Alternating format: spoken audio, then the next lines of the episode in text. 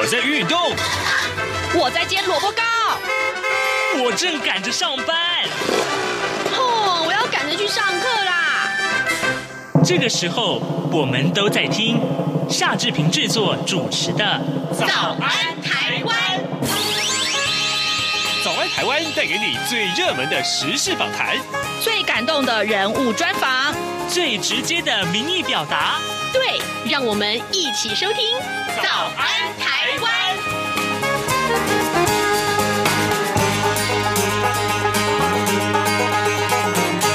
早安，台湾！我是夏志平。今天是二零二二年的七月二十八号，星期四。今天呢，我们要进行的是刘必荣时间这个单元喽。待会儿呢，志平要为您连线东吴大学政治系刘必荣教授。我们请刘老师为我们来关注最新最重要的新闻议题。好，在跟刘老师连线之前呢，呃，有一点点的时间跟大家呃来呃说一下今天各平面媒体上面的头版头条讯息。首先，我们先看到《中国时报》啊。中国时报今天把拜习通话将聚焦台湾紧张局势这件事情放在头版头条。我们来看看它的内文。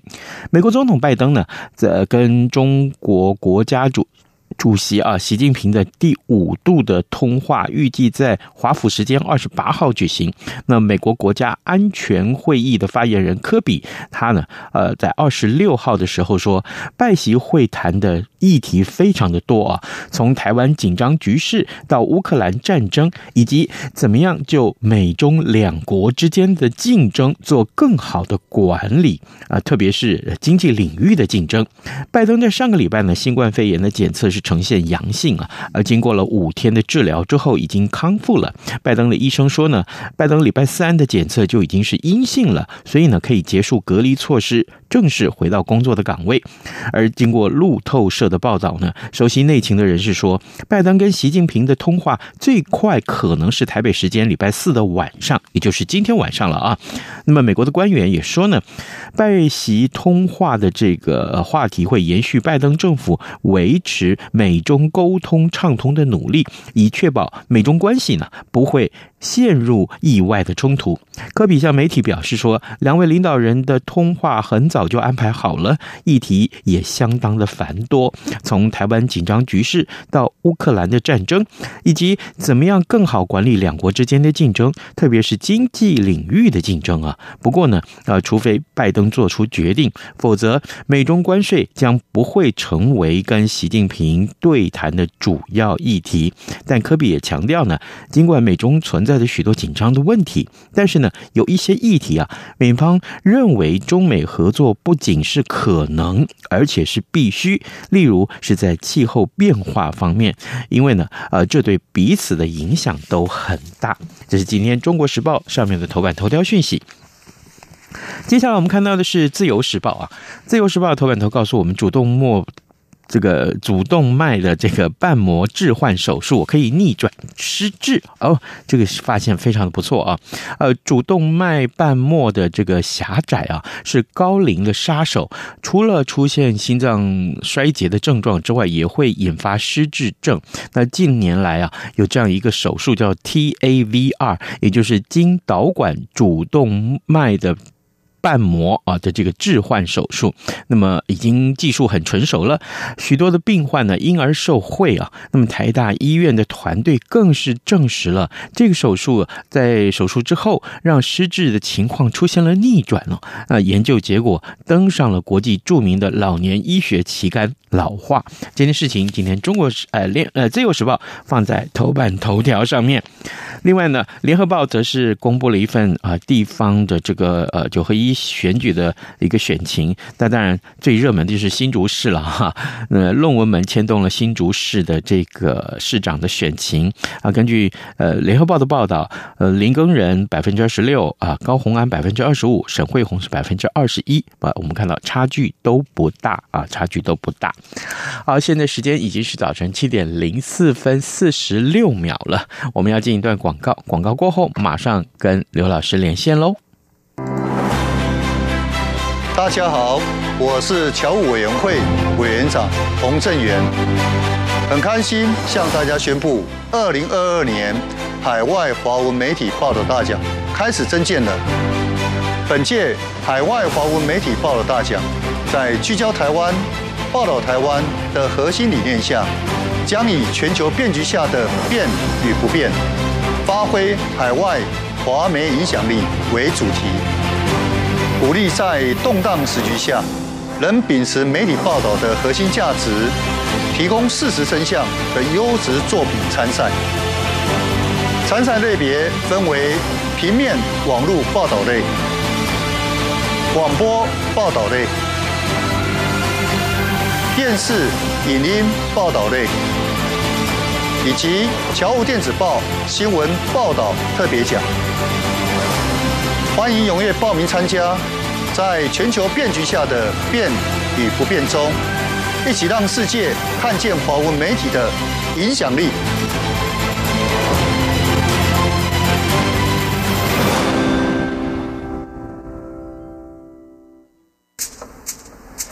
早安，台湾，你正吃着什么样的早餐？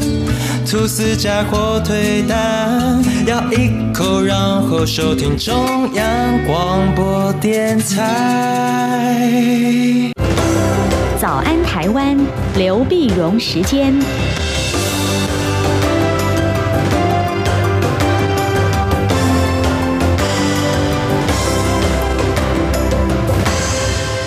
这里是中央广播电台台湾之音，您所收听的节目是《早安台湾》，我是夏志平。此刻时间早晨七点零六分五十三秒啊，我们要为您连线东吴大学政治系刘碧荣教授，请刘老师为我们解说重要的新闻外电。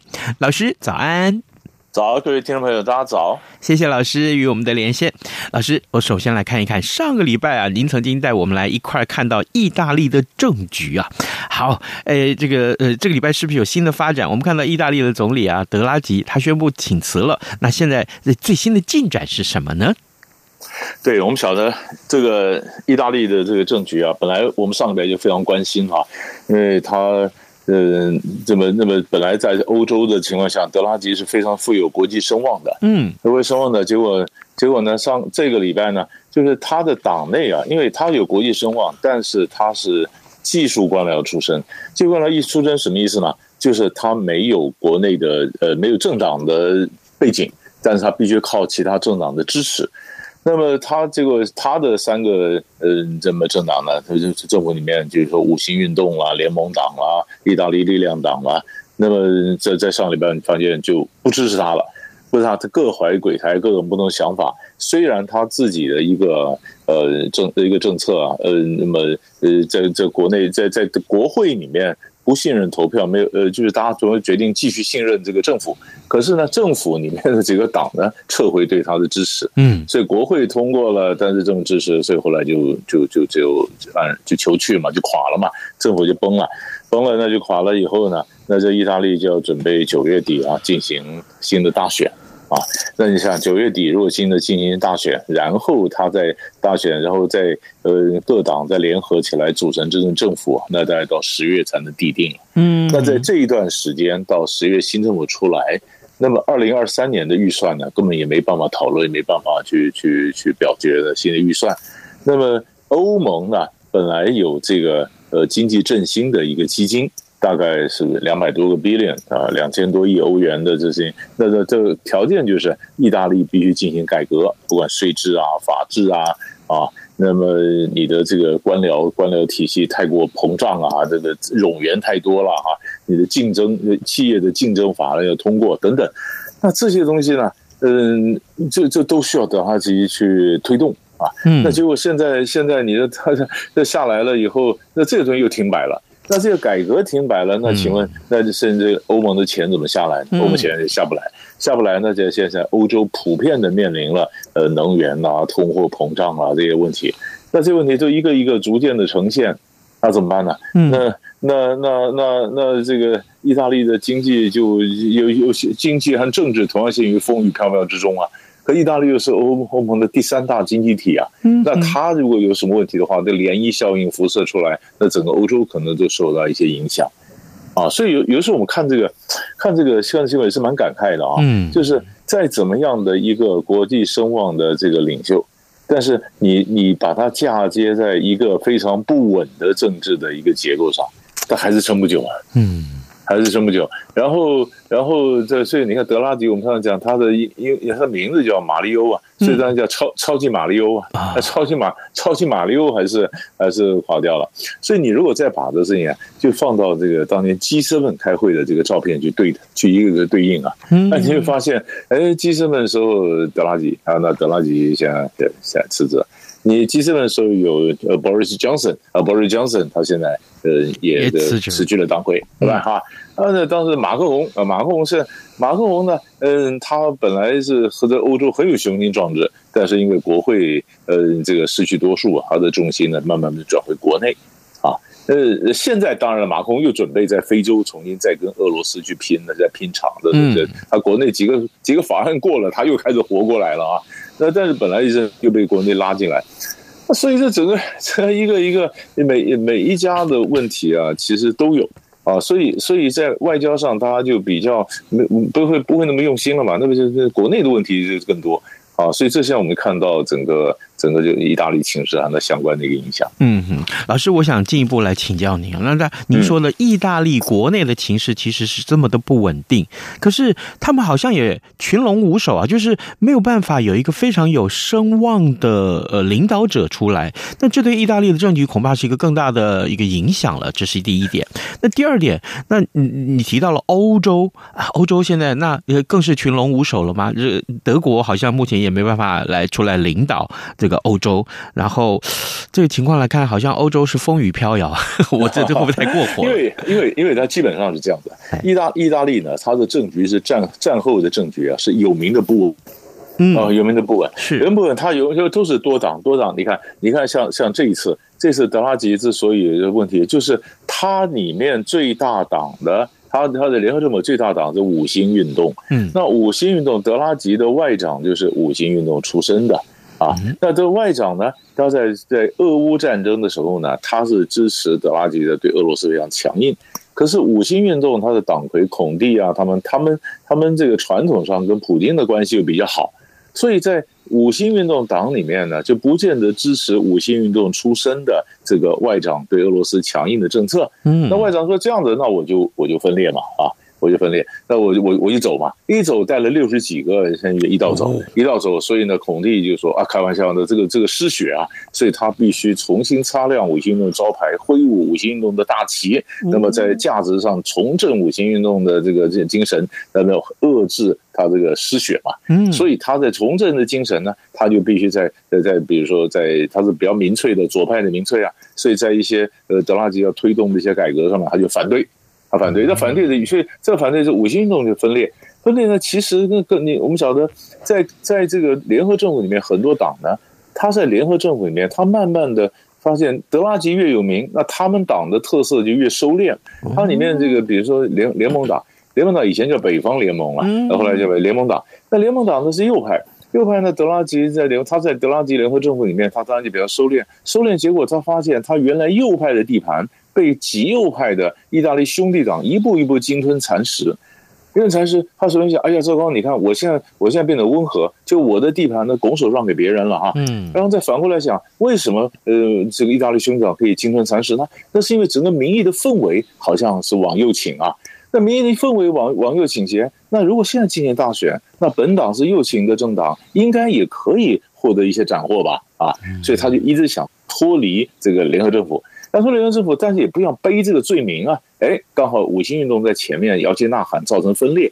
他他就说：那我就跟着后面一起就分裂算了，反正责任也不是我，人不是我杀的嘛，对吧？然后然后他就找了另外一个小党，就是以前意大利总理贝鲁斯科尼的这个意大利力量党，就跟他讲说：咱们一起退出算了。你看。”所所所以所以哈，那个意大利过去也找过这些技术官僚，以前有个总理叫蒙提，蒙提也是以前意大利他出来以后，他们讲说，哎呀，当年罗马时代碰到外族入侵的时候啊，有一个蒙提将军出来守卫罗马，现在找了一个蒙提总理啊，那他也是很有国际声望，结果没不到半年就垮了，因为没有政党支持，每个政党在下面都是各自有各自的盘算。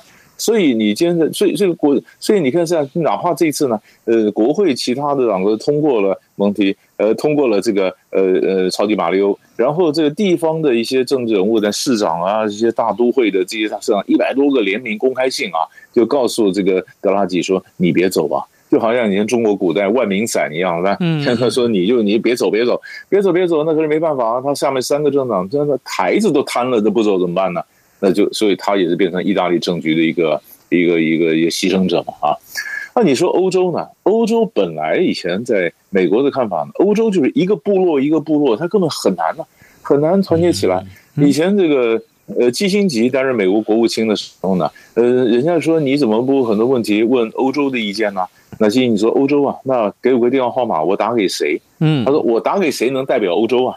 啊，那那你你没有一个 number 可以给他，我我了不起？那在欧洲有不同意见，所以过去梅克尔说，你刚刚讲的很对，嗯，梅克尔呃在领导欧洲，梅克尔退休以后呢，肖兹成不了气候啊，来不及嘛。肖兹没有气候，那你说欧洲最口袋最深的、最有钱的，他而且他那个党呢？呃，德国是联合政府，红绿灯联盟嘛，嗯啊，你你你你社会党、绿党、自民党三个颜色的党的内部也要协调半天呢，啊，嗯、那那你说本来是德国跟法国是欧洲双引擎，那么现在不太行，那就还有第三个就是靠意大利，那意大利意大利也不也也也发生问题，那欧那 Boris Johnson 呢？英国是已经退出欧盟了。那如果扩大算欧洲的话来讲呢？哎，他现在内部有什么问题，也没办法代表欧洲讲话。嗯，那你欧洲剩下的国家都太小了。对啊，哈，那所以所以现在欧盟要要就欧盟也希望能够协调有什么呢？但是在国际上呢，起码短期内，你说欧洲要有什么样的大的声音啊、影响力，跟美国分庭抗礼啊？嗯，其实我觉得也蛮辛苦的。是的，好，各位听众，今天早上志平为您连线访问东吴大学政治系刘碧荣教授，我们请刘老师呢，先为大家解说了意大利的政局，其实这也牵涉到整个欧洲的稳定啊。老师，接下来我们来看看，呃，我们。好久没有来看俄乌战争了啊！俄乌战争最近要关注的焦点是什么？我我我常常我们一直在谈的就是，呃，俄乌战争影响到这个粮食的这个出口，以至于全世界的这个呃通货膨胀啊，都因而受到了影响。老师，那最近我们可以看哪些重点呢？是俄乌战争呢？最近呃有一些新的新的发展啊。你刚刚讲说粮食，事实上我们看的是呃这经济上是两件事啊。嗯，一个就是呃粮食。粮食呢？你想想看，粮食大家大家这个呃粮粮食呃，我们以前俄罗这个乌克兰是谷仓嘛，是世界的谷仓嘛。那过去的谷仓呢，那或者人家讲说欧洲的面包篮嘛，是吧？嗯，那你像谷仓被炸了以后，那这粮食出不去啊。啊，或者说粮食，因为主要是黑海这边呢，呃，那你你就从黑海往南的这个粮食出去，但你在俄乌战争打了被封锁了，那怎么办呢？怎么办呢？国际上，呃，在在土耳其啊，上礼拜五啊，在土耳其和这个联合国的调停之下，在伊斯坦堡，他们就达成一个协议。那俄罗斯说好，那第一个我准备开放一个绿色通道啊，让乌克兰的这个粮食呢可以运得出去，还有缓解国际上的一些呃粮食的一个危机。那刚刚讲好，礼拜六呢，他就轰炸了，就是派飞弹攻击了呃乌克兰南部的这个港口叫奥德奥德萨。嗯，奥德萨，哎，人家在那港口，人家在那装卸的这个粮食，你一跑去轰轰炸那奥德萨，那你是怎样的？嗯、对吧？那你就人家讲说，就怀疑说，那俄罗斯的这个承诺到底可信不可信呢？啊，那你今天刚讲，明天你又炸。那当然，这个呃呃，乌克兰就讲说，我还是想办法继续会呃会会想办法粮食出口啊。嗯，那可是可是粮食出来，其实这里面最吊诡的就是，那那么礼拜六刚炸的时候呢，礼拜天俄罗斯的这个外长拉夫罗夫呢就飞到了开罗，在开罗阿拉伯联盟的这个会议上去讲话，讲话呢呃就是说，哎呀，粮食问题不是我不能怪我 啊，不能怪俄罗斯。他说那是一个你们晓得，这这粮食问题基本上俄罗斯这是被制裁的，也是在西方跟他的盟国想要宰控全世界的时候，我们是也是受害者啊的，把它变大来讲来讲。埃及你晓得是受到这个呃粮食危机冲击最大的一个一个呃重要的国家啊，呃非非洲啊这些很多国家都是没有粮食嘛。那俄罗斯就想说，呃，欧非洲这些国家传统上都蛮支持俄罗斯啊，那我赶快去巩固一下我非洲的地盘。每次联合国里面要通过什么谴责俄罗斯的一个决议啊，非洲国家都没都没有赞成啊，啊都没赞成，所以他巩固，所以他一巩固呢，美国想不行啊，那非洲这个很重要，是美国的非洲之角的这个特使呢，礼拜天也飞到了非洲。也非常好非洲啊，也希望能巩固非洲。可是我们刚刚前面一段才讲啊，非洲是传统谁地盘呢？法国的地盘。嗯，对，法国地盘。所以，所以马克龙呢表示，我也要巩固非洲。是马克龙又活过来了一点嘛？我要巩固非洲啊，非洲变成从这个粮食、俄乌战争粮食，然后到非洲，现在又跑上国际舞台的中央了啊。那还有一个，还有一个上面还有一个事情呢，就是天然气啊，嗯嗯，天然气。礼拜三的时候呢，俄国砍了这个，减少了这个被这个北溪一号的到德国的这个天然气的这个这个这个供输供气啊，嗯，那那这它就这样这样子跟那百分之二十啊。本来是给你这个天然气管里面供的百分之四十，现在我再砍一半，我是百分之二十，百分之二十，结果百分之二十，结果欧洲的那这个天然气的价格呢，嘣也涨了，那么涨了到涨了涨了百分之八，啊，涨百分之八，这也就是说。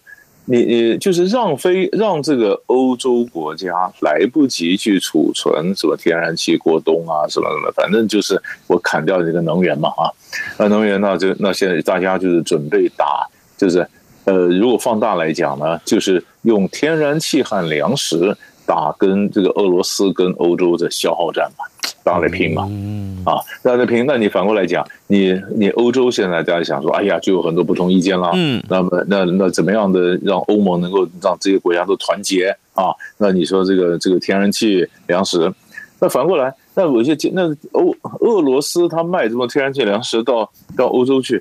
他主要也要赚钱啊，对啊，啊，那你现在卡掉以后，他当然也受影响啊，嗯啊，那个国际上加强对俄罗斯的制裁，加强对俄罗斯制裁呢，其实俄罗斯要新买的很多的机械啦，买的很多新的新的这机械投资，它的这个工业的基础也一步步被侵蚀啊，侵蚀，所以它的它的它的它，你看再这样打下去，我们在讲，你看各国拿武器给乌克兰打。那那乌克兰的武器有精良，像有时候一些反攻的一些一些战士，哎，可以看得出来，俄罗斯武器是越打越少啊。嗯，那这消耗战呢？他你你武器越打越少，那乌克兰是各各国不断把最新的武器拿过来。哎，啊，虽然虽那所以慢慢的拐点已经快出现了啊，大家就开始耗嘛，大家耗，那那那怎么停啊？那所以所以在这里面呢，那这个俄罗那德国就讲，肖兹上上礼拜就讲，他说我们对俄罗斯的制裁不会取消。啊，你以为你你以为你对我们这个粮食啊、天然气啊，呃，怎么样的？我就自取消制裁，不会。各国还坚持，起码到目前为止，坚持的说不取消制裁，然后逼着俄罗斯你必须要退让。所以这等于又进到了一个新的一个经济战或长期消耗战的一个新新的一页。而且老师啊，我觉得我我们这样来看啊，假定说俄罗斯攻打乌克兰这件事情最后是失败的。啊，那嗯，这个俄罗斯最后还会回到原先的起点，恢复供应所有的物资到欧洲吗？这是恐怕是个另外一个大问题哦。对呀、啊，对呀、啊，他他看怎么恢复，但是看说你要达成什么协议，对，就是说他当然要换嘛，你们要取消对对俄罗斯的经济制裁，好啊，那我就我就恢复一些一些一些，他现在等于是。降到百分之二十啊，他可以再回到，可以给你百分之三十、百分之四十，可以一步回来。但你你们要拿东西跟我换呐、啊，嗯啊，那那是那那那个这个这个德国就讲了，要我取消制裁可以啊，但是你跟乌克兰谈和平不准附带任何条件。你如果附带任何条件，我就不取消制裁。哦，那那那那那那谈和平，那不不条件俄罗斯不是白打吗？这个对啊，所所？所以所以这里面还有很多的还有很多的变数。现在就看谁气比较长啊，对吧？就是大家就消耗战，那谁谁熬不下去谁输嘛。啊，那就那就看欧洲在欧洲二欧盟二十七个国家，那个范德莱恩呢，他就讲说，哎呀，二十七个国家是还是很团结的哈。但是我们想，当你讲大家都很团结的时候，就是。他其实不团结的意思，内部就有很多不同的意见。那看他能够撑多久，我们再看吧。好，老师，最后我们还有一点点时间啊，抱歉，呃，请您谈一谈缅甸啊，缅甸最近有什么进展？是缅甸，他军政府缅昂莱啊，他是他上个上个周末礼拜天的时候，他处决了四名名誉人士啊。哦，所以说四名，这是最主要的原因是这几个很有名啊，其中有一个，比如他的英文叫呃呃柯基米，柯基米他是。他是个名人，他是进进出出监狱很多次，国际上也是知名度最高的这个民主派的人士啊。那国际上其实缅甸老早要制裁，要要要声称要处决，那么大家都在叫说你要对话，你不要你不要处决嘛啊，你不要不要不要处决，不要处决。你看，连这个呃东协的轮值主席呢，这个 Cambodia 柬埔寨的洪森呢。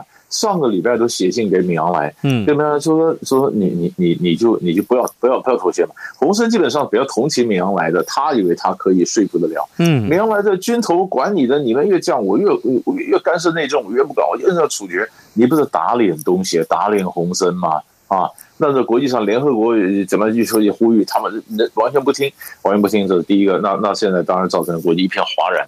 那哗然那怎么办呢？那后来那怎么？那就那就一定就加入制裁啊！制裁，所以是新的一波可能制裁就会来，就会来呢。是缅甸的经济能不能撑得住啊？呃，那么本来人人家讲到说，呃，谈到斯里兰卡这个经济经济垮了以后呢，很多人想哪些国家也可能会垮呢？哎，缅甸缅甸是不是也是被人家讨论的一个一个一个国家啊？那现在看起来呢，能够跟缅甸说得上话的影响力的，大概只有中国。嗯，所以美国在美国就告诉了中国大陆说。你这是你你说话嘛？因为王毅前一阵子不是才到缅甸吗？对啊，呃，到到蒲甘去开了这个蓝莓会议嘛，呃，那那这他他就刚刚讲说，那赶快赶快这个跟中国施加压力。那中国大陆的讲法就是我们不干涉内政嘛，啊，如果说他我是促进促着他们对话，但是我不干涉内政。好了，那现在就看了，那于是你会发现，在这种情况下，缅甸只有越来越靠中国嘛。嗯，因为和这个缅甸本来想离开一点中国，呃，就走一点独立的路啊，所以才让印度有个机会啊，可以把缅甸人拉过来。像缅甸只有往中国靠，那你国际上这样的这样的制裁，好了，那往中国靠以后，这对地这对政治会有什么影响？那么缅甸的缅甸的这个政局到底还有多少希望能够说呃怎么怎么样翻转？或缅甸跟东协的关系到底到底有什么样的影响？其实这都是我们可以看的。我们就是看到一个军政府，全世界都叫你不要杀的时候，他吃了秤砣铁了心，他是怎么算的？嗯，他就是想说，我就是要把你杀他，你能奈我何？那那那那就看国际上怎么反应了。有有时候看到这个 这个秀才遇到兵啊，实在不知道该怎么说好了。那我完全不理你啊！对呀，外面他其实他可以留留着，他说我可以对话。你看他这个面子可以卖给东西，卖给联合国。然后我没啥，然后你们再给我一点什么东西，给我换个好处。嗯，啊，你现在本来是一个很好的谈判筹码，可以，那结果帮就把他杀掉了。呃，这这这这这不晓得下一步他的戏要怎么唱了，就是。嗯好，呃，各位听众，今天早上志平为您连线访问东吴大学政治系刘碧荣教授。我们请刘老师为我们关注了意大利跟欧洲的政局，另外呢，俄乌战争的后续以及缅甸的情势，老师也为我们做了非常详尽的解说啊。我们谢谢老师跟我们的分享，谢谢，谢谢，谢谢，谢谢。早安，台湾，你正吃着什么样的早餐？吐司加火腿蛋，咬一口，然后收听中央广播电台。早安，报马仔。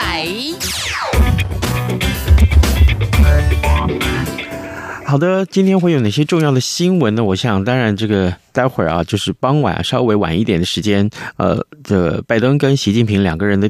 通话还是大家最关注的话题。除了台湾目前关注，就说，呃，我们前几天跟您探讨这个话题啊，就是众议院的院长佩洛西到底要不要到台湾来？因为受到这个拜登通话，呃，跟习近平通话的这个这个行程的影响，当然是在的啊。那当然，我们看到这会是一个焦点。而除了台湾问题之外，其他还有很多美中的经济竞争的话题，这也是大家最关注的。而美。美国，我们看美国，呃，联准会啊，这个升息的事情，呃，很可能各国的央行会面临了资金外流，还有就是汇率走贬的风险了。那么紧缩的压力也大增，所以呢，呃，是不是？亚洲各国也要跟进呢，呃，要呃各国如果跟进的话，当然对情势的经济情势的影响，对于股市的影响也非常非常的大。我相信啊，大家会的对最近这个台股的这个走势有很多的感慨，对不对？好，呃，但呃很多的专家告诉志平啊说，可能大家关注话题会会这个话题会一直延续到年底啊，大家有心理准备的。好，今天节目时间也到了，志平祝您有愉快的一天啊，随时上的中。中央广播电台各的网站上面来关注我们新闻，也为我们早安台湾按个赞好吗？谢谢您，呃，明天再见喽，拜拜。反正过了十二点，好多一样被丢弃。